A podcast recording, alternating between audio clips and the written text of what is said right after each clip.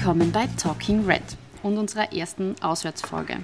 Ich sitze hier in der Hotellobby nähe dem Wiener Hauptbahnhof mit meinem heutigen Podcast-Gast Mireille Ngosso. Sie ist Ärztin, Landtagsabgeordnete und Gemeinderätin in Wien und spricht heute mit mir über das Thema Gendermedizin und Diskriminierung im Gesundheitsbereich. Hallo Mireille. Hallo, danke für die Einladung. Gerne. Danke, dass du dir Zeit nimmst. Bevor wir ins Thema einsteigen, magst du dich kurz noch mal genauer vorstellen? Sehr gerne. Äh, mein Name ist Mireille Gusso. Ich bin vom Beruf Allgemeinmedizinerin. Also ich mache gerade die Ausbildung zur Allgemeinmedizin in einem Spital in Wien und äh, bin Mutter von einem vierjährigen Sohn, nein, fünfjährigen Sohn und bin Landtagsabgeordnete und Gemeinderätin ähm, seit Oktober 2020 und da bin ich äh, im Gesundheitsausschuss Mitglied und Ersatzmitglied bei Bildung und Integration. Cool. Ja, wir sprechen heute über das Thema Gendermedizin. Kannst du uns mal allgemein erklären, worum geht's?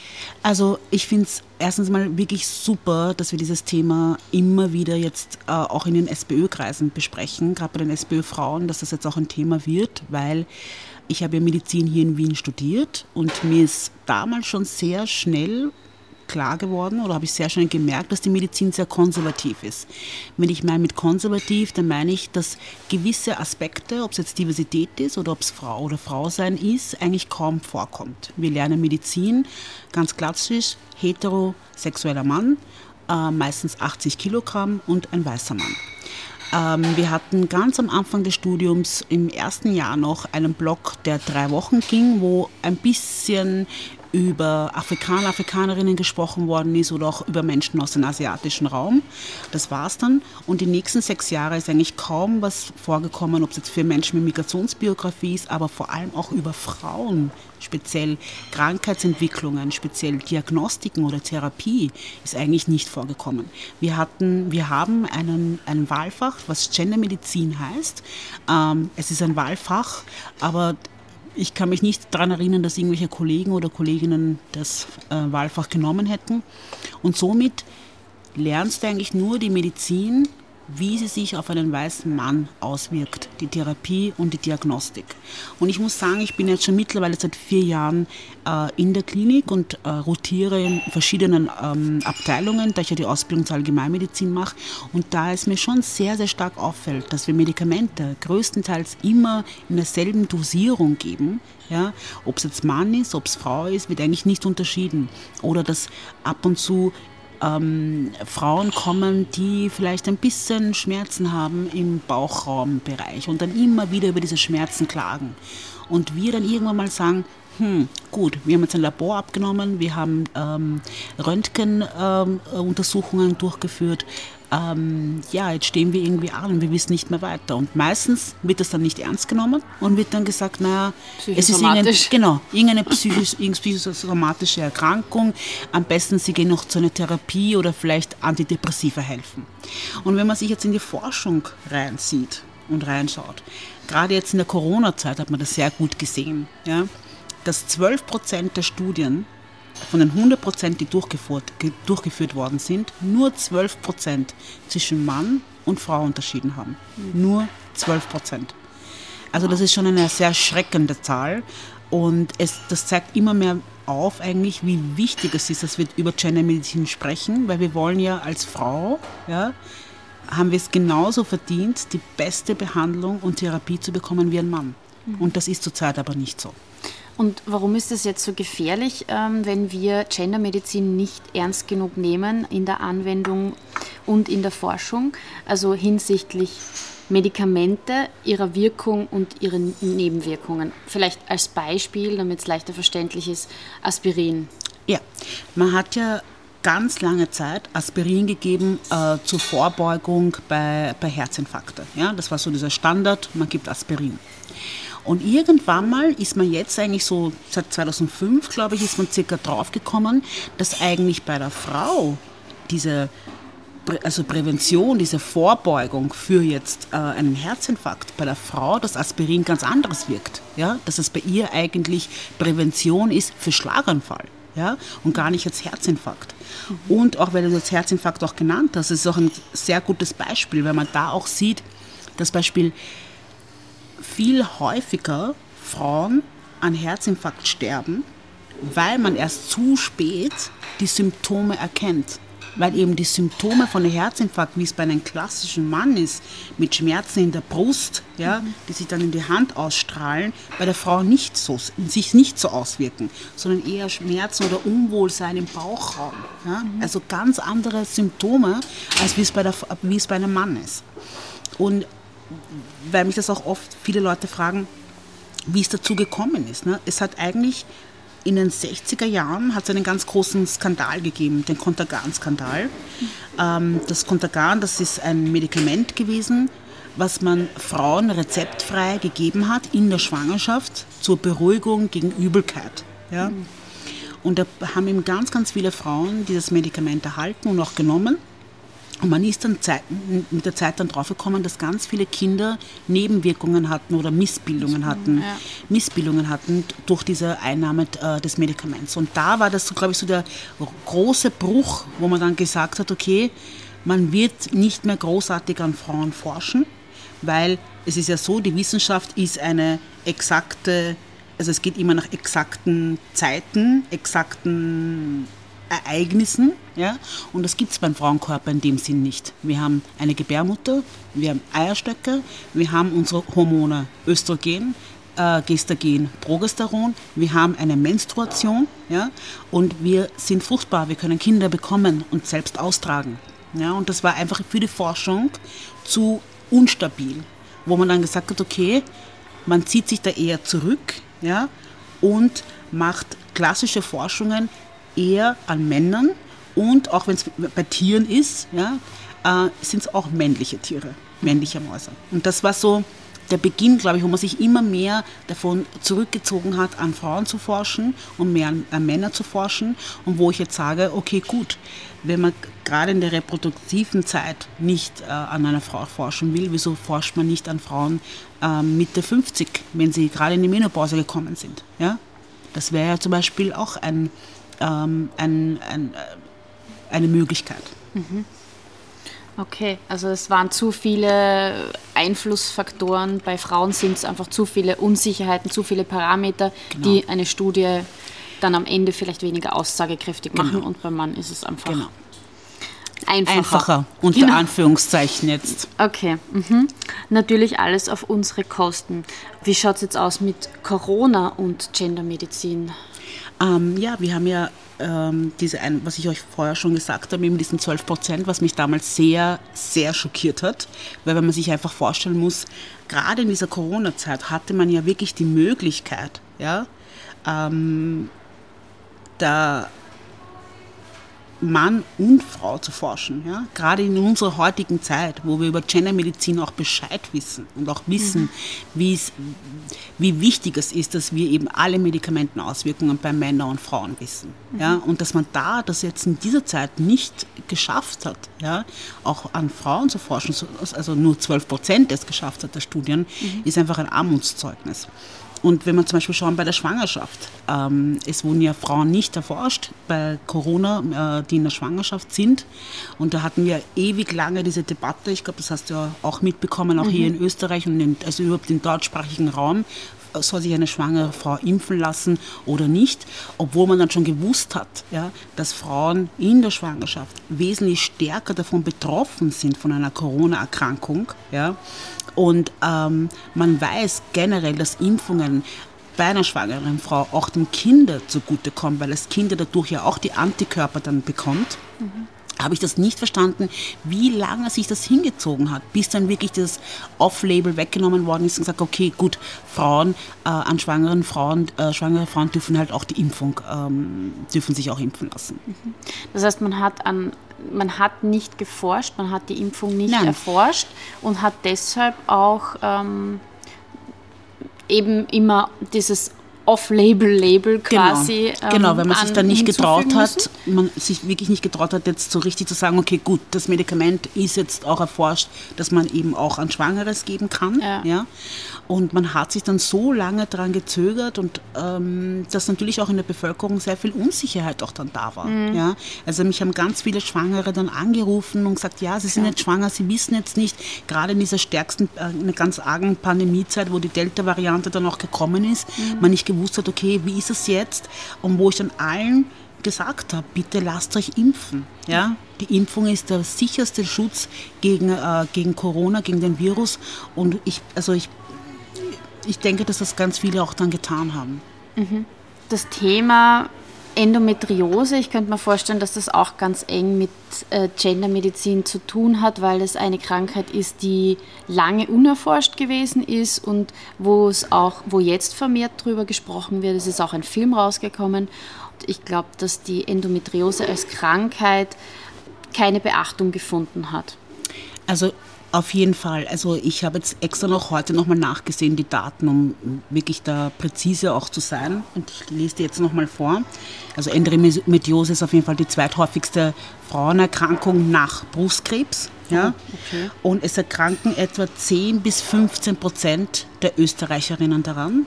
Und es dauert bis zu 10 Jahre, bis zu 10 Jahre, habe ich noch extra nochmal nachgeschaut, ja? bis zu 10 Jahre, bis man diese Krankheit bei Frauen diagnostizieren kann. Zehn Jahre leiden die Frauen unter diesen starken Schmerzen. Man muss sich das mal vorstellen.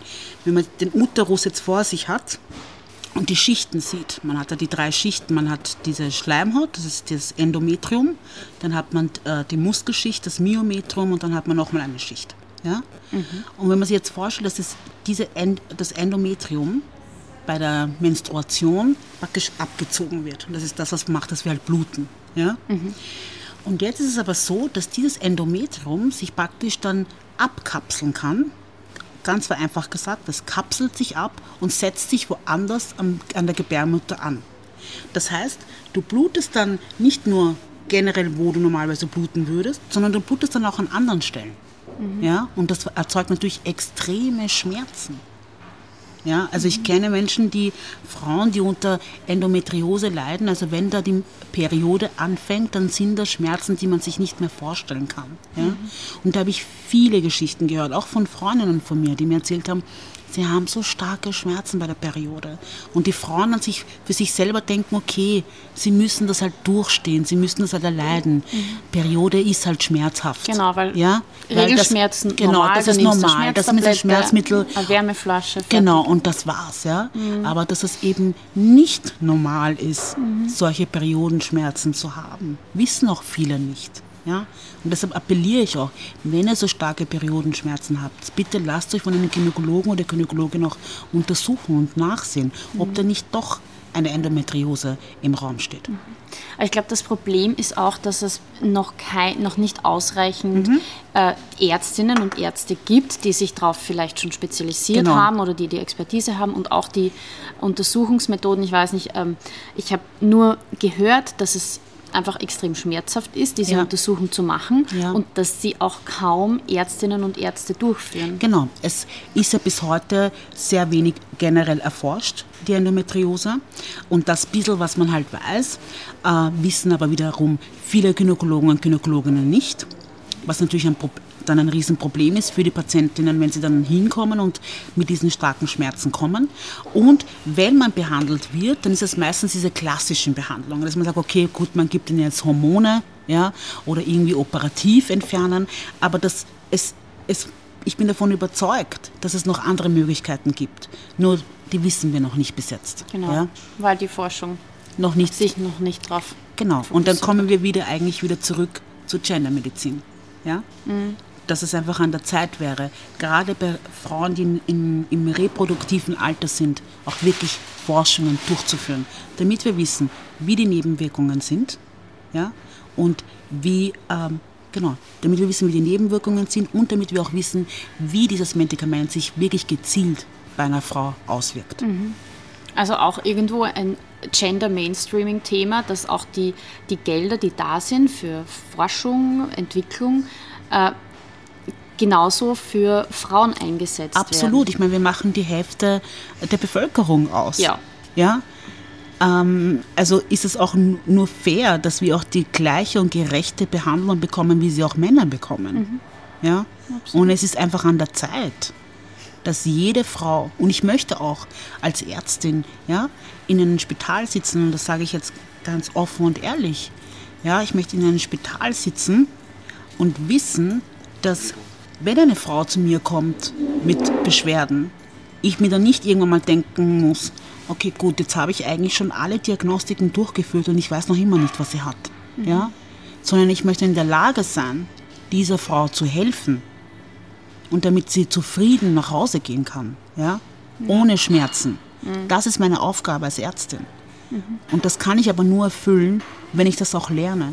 Und deshalb ist ein wichtiger Punkt, dass man in der Universität damit anfangen muss. Die Studierenden müssen Gendermedizin als Pflichtfach haben. Ja? Und das Gendermedizin nicht nur als Fach, sondern es muss sich in allen unterschiedlichen ähm, Unterrichtsfächern auch wiederfinden. Mhm. Ja? Und da heißt das natürlich auch, dass die Forschung, dass man da mehr Geld hinein investieren muss und dass die Forschung auch gezielt an Frauen forschen muss. Mhm. Während der Corona-Zeit sind ja auch die Vorsorgeuntersuchungen stark gesunken. In Zeiten mit hohen Infektionszahlen hat man sich nicht so zum Arzt getraut, wenn es nicht unbedingt notwendig ja. war. Auch die Operationen sind, sind ja verschoben worden, um ein paar Zahlen zu nennen. Es gab im Jahr 2020 im Vergleich zu 2019 13 Prozent weniger Mammografieuntersuchungen und 8 Prozent weniger Abstriche zur Gebärmutterhalsprävention. Also Vorsorgeuntersuchungen sind zurückgegangen. Aber was mich besonders erschreckt hat, EU-weit sind Schätzungen zufolge bis zu einer Million Krebserkrankungen wegen der Corona-Pandemie nicht entdeckt worden. Das sagt ein gemeinsamer Bericht von der OECD und der EU-Kommission. Also ja, und Wahnsinn. das kann ich ähm, eigentlich nur zu 100 Prozent bestätigen von der Klinik. Ich habe in der Corona-Zeit ähm, gearbeitet im, im Krankenhaus, ähm, war auch eine Zeit lang auf einer Corona-Normalstation, also nicht Intensivstation, sondern Normalstation und ähm, habe das da ganz, ganz schlimm auch mitbekommen, ähm, dass gerade Patienten, Patientinnen, die auch schon in Behandlung waren, gerade bei Krebserkrankungen schon in Behandlung waren, sich dann einfach nicht mehr getraut haben oder die Informationen auch teilweise so widersprüchlich waren, ja, dass sie sich dann einfach nicht mehr getraut haben, ins Spital zu kommen vor Angst vor einer Ansteckung. Mhm. Ja. Ähm, ganz viele ähm, Erkrankungen, wie dann auch, da war auch letztens, ich habe jetzt kurz gestockt, weil ich mir gerade mir, mir gerade was in, in, Erinnerung gekommen ist. Ich habe eine Zeit lang auf einer ähm, auf einer gastroenterologischen äh, Station gearbeitet, auf einer Magen-Darm-Station gearbeitet. Und da war ein ganz junger Patient, also ich, ich sehe ihn auch noch wirklich vor mir, ein ganz junger Patient, der war 25 und hatte einen Darmkrebs. Und es ist natürlich nicht sicher, ob man ihn hätte heilen können. Ja? Aber wir hätten natürlich viel mehr Möglichkeiten noch gehabt vor zwei Jahren, wo das entdeckt worden ist. Und der hat sich dann einfach nicht mehr ins Spital getraut, zwei Jahre lang. Ja? Und dann war es aber einfach schon so schlimm, dass er dann vor kurzem, vor ein paar Monaten gekommen ist ins Spital und dann konnte man de facto nichts mehr tun. Und so ging es ganz, ganz vielen Menschen, mhm. dass sie gerade in dieser Pandemiezeit, es wurde viel über Corona geredet, viel über Corona thematisiert und viel aufgezeigt, was Corona alles ähm, für Auswirkungen hat was auch wichtig und richtig war. Aber Corona ist nicht die einzige Erkrankung, die wir in den Spitälern behandeln, sondern es gibt ganz, ganz viele andere Erkrankungen und die sind auf jeden Fall in der Pandemie zu kurz gekommen. Mhm. Ja, und deshalb gibt es auch die Gesundheitskampagne der SPÖ-Frauen, in der wir darauf aufmerksam machen, dass man wieder zu Vorsorgeuntersuchungen gehen soll, damit wir wieder so ein bisschen Awareness schaffen. Das ist wichtig, weil das kann einfach Leben kosten. Ja. Also es war, glaube ich, mit, mit den ähm, Herzinfarkten auch der Fall, dass viele Menschen bei also Brustschmerzen nicht zum Arzt gegangen Ja. sind und das und erst dann im letzten Moment gekommen sind. Genau, Also ganz, ganz viele erst im letzten Moment gekommen sind. Und ähm, weil wir jetzt auch gerade über die Kampagne reden, wo ich wirklich super finde, dass wir darauf aufmerksam machen, weil Frauen schon generell ähm, eher so sind, dass sie später kommen als wir Männer. Und das sehe ich auch im Krankenhaus, ja, dass Frauen viel später diesen Schritt wagen, dann wirklich ins Krankenhaus zu kommen und zu sagen, okay, ich, ich habe das und das und das, mir geht es nicht gut als wir es Männer tun. Ja? Also ich glaube, dass wir gerade da auch in diesem Hinblick noch einmal mehr sensibilisieren müssen bei den Frauen, dass sie wirklich ihre Vorsorgeuntersuchungen äh, in Anspruch nehmen und das auch wirklich tun. Ja? Weil sie es generell schon weniger tun, als wir es Männer machen.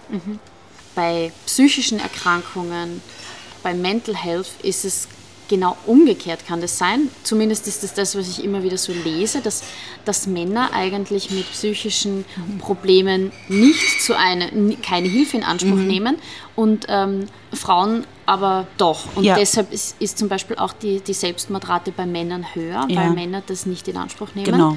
Und, Und, wenn man dann doch bei Männern schneller sagt, oder, ah ja, der hat jetzt ein bisschen einen Burnout und das ein bisschen runter tut, ja, und sich einfach auch die Depression bei einem Mann anders auswirkt, als wie es bei einer Frau ist, ja, wo beim Mann eher die Aggressivität äh, stärker hervorkommt, ähm, er sich mehr abschottet, als wie es jetzt bei einer Frau ist, bei einer, also klassische Depressionssymptome bei einer Frau. Und ähm, da wird es dann auch häufiger übersehen, ja, auch bei Männern. Und ich glaube, dass es für Männer auch in ihrem Männerbild, das wir natürlich auch von der Gesellschaft vorgelebt bekommen, größtenteils, dass sie die starken Provider sein müssen, es natürlich schwieriger ist für einen Mann, äh, sich eingestehen zu müssen, okay, gut, mir geht's jetzt nicht gut und deshalb äh, gehe ich jetzt irgendwo hin und hole mir therapeutische Hilfe. Wo bei der Frau äh, eher von der Gesellschaft eh schon das schwächere, unter Anführungszeichen, äh, Geschlecht ist und ähm, das dann anders angesehen wird, wenn eine Frau sich therapeutische Hilfe nimmt, als wie ein Mann. Und ich finde, das ist auch so ein Punkt, wo man sagt, okay, da muss man auch mehr Aufklärungsarbeit tun und auch Männer dazu zu bewegen, wenn es euch nicht gut geht, ist es in Ordnung, ähm, auch zum Arzt oder zur Ärztin zu gehen und sich die Hilfe zu holen, die ihr braucht. Ich glaube, da geht es auch viel darum, dass man dieses toxische Männerbild aufbricht und wieder neue, Absolut. neue und unterschiedlichere Männerbilder zulässt Ja. und nicht dieses Burnout ist okay, weil dann bist du überarbeitet, Überarbeitet, du hast sehr genau. viel geleistet und das ist dann okay für einen Mann, aber Depression nicht, weil das ist irgendwie Schwäche und Mhm. das passt nicht. Und äh, man sieht, glaube ich, an den Zahlen, es werden viel mehr Depressionen bei Frauen diagnostiziert, einfach weil Mhm. Mehr Frauen. Männer sich das einfach Mhm. nicht diagnostizieren lassen oder vielleicht als, als, als Burnout Mhm. diagnostiziert wird. Und man muss halt leider auch sagen, dass Männer öfter dann in einer depressiven Phase Selbstmord begehen. Genau. Und also, ja, also das habe ich erst heute gelesen und das hat mich Nein, auch also ich, schockiert. ich finde, das ist ein ganz wichtiger äh, Punkt, ja, dass wir auch als Gesellschaft einfach die Aufgabe haben, diese, eh wie du so schon gesagt hast, diese toxischen Männerbilder auch, ähm, auch zu durchbrechen, weil ich glaube auch gar nicht, ich glaube auch, dass es für die Männer auch ein großer Druck ist, ja, immer dieses Bild auch aufrechtzuerhalten. Ich glaube, dass auch viele Männer das gar nicht mehr wollen. Und ich glaube auch, dass viele Männer äh, bereit sind und auch wollen, zum Beispiel auch ähm, in äh, Mutterschutz, also Karenz zu gehen, ja. und fürs Kind da zu sein. Also ich glaube, es ist, ist einfach an der Zeit als Gesellschaft, dass wir die, diese typischen Bilder von Mann und Frau verändern müssen, ja, und auch mit der Zeit gehen müssen. Ja, weil das einen unglaublichen, selbst wenn man es will, als Mann, glaube ich, dass die Gesellschaft so einen Druck auf dich Mhm. Absolut. Mhm. aufbaut mit diesem Bild von, ich weiß nicht, Mutter, Vater, Kind, Breadwinner, Mhm. Provider und fürsorgliche Mutter. Das ist einfach, ja, es Ja. ist eigentlich für alle Beteiligten Nein, es ist für alle, toxisch. ja, für alle Beteiligten schwierig. Ich meine, wie oft, du sicherlich auch, ich habe das hunderttausend Mal gehört, äh, ja, na, wie, wie machst du das mit dem Kind? Ja? Äh, wie, wie geht das bei dir alles aus? Ich habe noch nie jemanden gehört, der meinen Mann gefragt hatte, wie es ihm eigentlich Ja. mit dem Kind geht, weil das Kind gehört ja ihm auch, oder? Ja. Ich, bin, ich bin ja nicht die Einzige, äh, die fürs Kind zuständig ist. Ja? Und ich glaube aber, dass wir dieses Bild ändern müssen. Ja? Ja. Für, die nächsten, für die nächsten Generationen. Also ich würde es mir auch für meinen Sohn wünschen, dass er jetzt nicht in dieses klassische männliche Bild hineinwachsen muss, ja, sondern ähm, auch seine Sensibilität, äh, seine sensi sensible Seite zeigen kann, dass er ähm, sein kann, was er möchte. Ja, Ja. absolut. Mireille, in, in Richtung Gendermedizin jetzt, was sind die Lösungen, was sind die Maßnahmen, wie können wir es besser machen? Also ich glaube, es ist wichtig, dass wir mal äh, die Gesellschaft darauf drauf sensibilisieren und das ist, glaube ich, schon jetzt ein sehr, sehr guter Schritt, den wir hier tun, dass wir immer mehr äh, darüber sprechen, dass wir Kampagnen äh, fahren, dass wir Anträge schreiben, auch äh, in den jeweiligen Landtägen ähm, oder Gemeinderat, ja? dass wir einfach wirklich viel mehr Sensibilitätsarbeit und Aufklärungsarbeit mal leisten. Nicht nur bei Frauen, sondern auch bei Männern, weil bei dieser Bewegung brauchen wir beide, müssen wir Hand in Hand gehen, um wirklich eine Veränderung hervorrufen zu können. Das ist mal das Erste.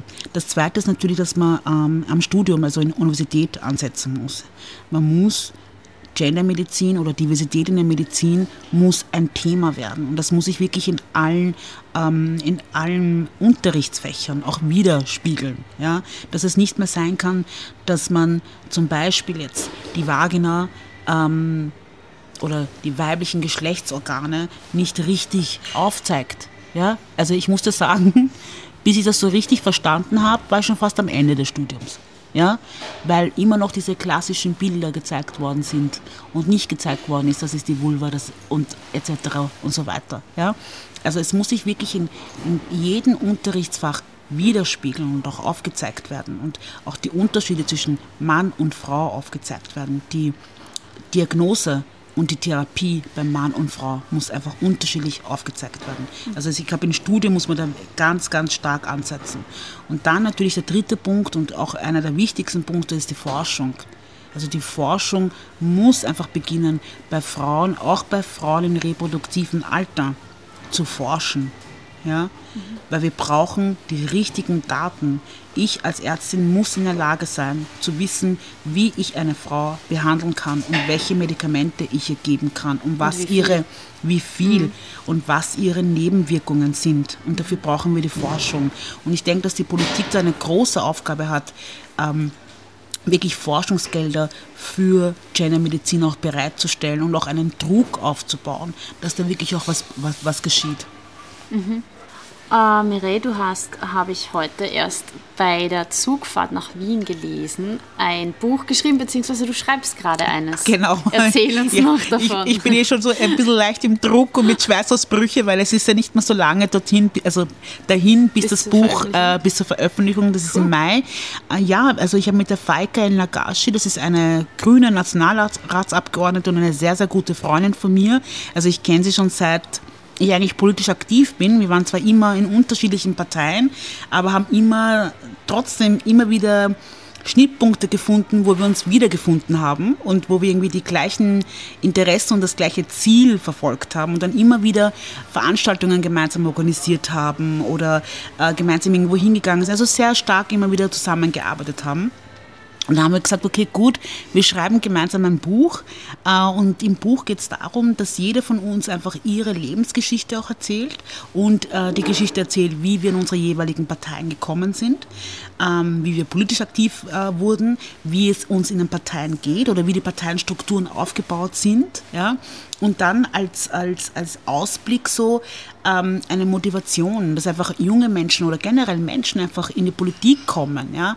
Äh, was musst du beachten, wenn du in die Politik kommst? Ähm, ja, so ein bisschen, klein, ein bisschen ein kleiner Ratgeber ist das letzte Kapitel so, ja, damit wir einfach viel mehr Menschen auch dazu motivieren, in die Politik zu kommen. Weil ich, ich also ich merke das auch immer in der politischen Arbeit, dass mich ganz viele immer fragen, ja, wie komme ich da rein, wie kann ich da anfangen in der Politik, ich traue mich nicht wirklich, ich bin unsicher, wo muss ich an, ansetzen? Ähm, und ich mir denke, dass, ähm, es, es wäre so wichtig, wenn wir wirklich Veränderung wollen, dass einfach viel mehr junge Menschen oder generell Menschen einfach in die Politik kommen, weil es ist die Politik, die die Gesetze schafft und die Rahmenbedingungen schafft, um wirklich Veränderung hervorrufen zu können.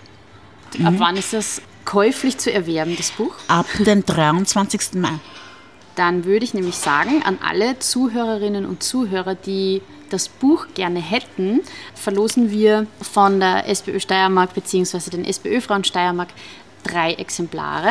Sehr schön. Schreibt uns einfach eine E-Mail auf stmk-frauen.sboe.at.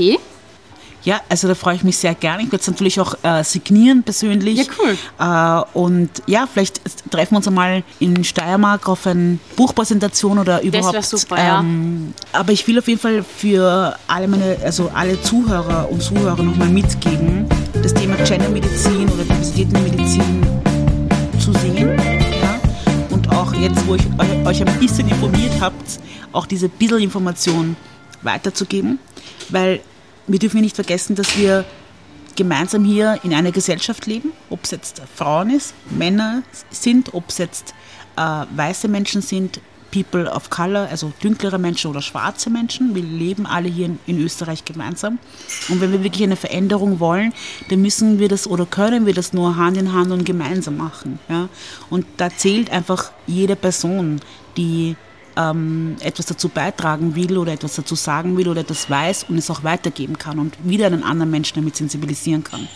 Und ich hoffe, dass wir das dann wirklich in den nächsten Jahren schaffen, dass Gendermedizin ein fixer Teil in der Medizin ist und dass wir hoffentlich auch die unterschiedlichsten Frauen auch wirklich gut äh, diagnostizieren können und therapieren können. Mhm.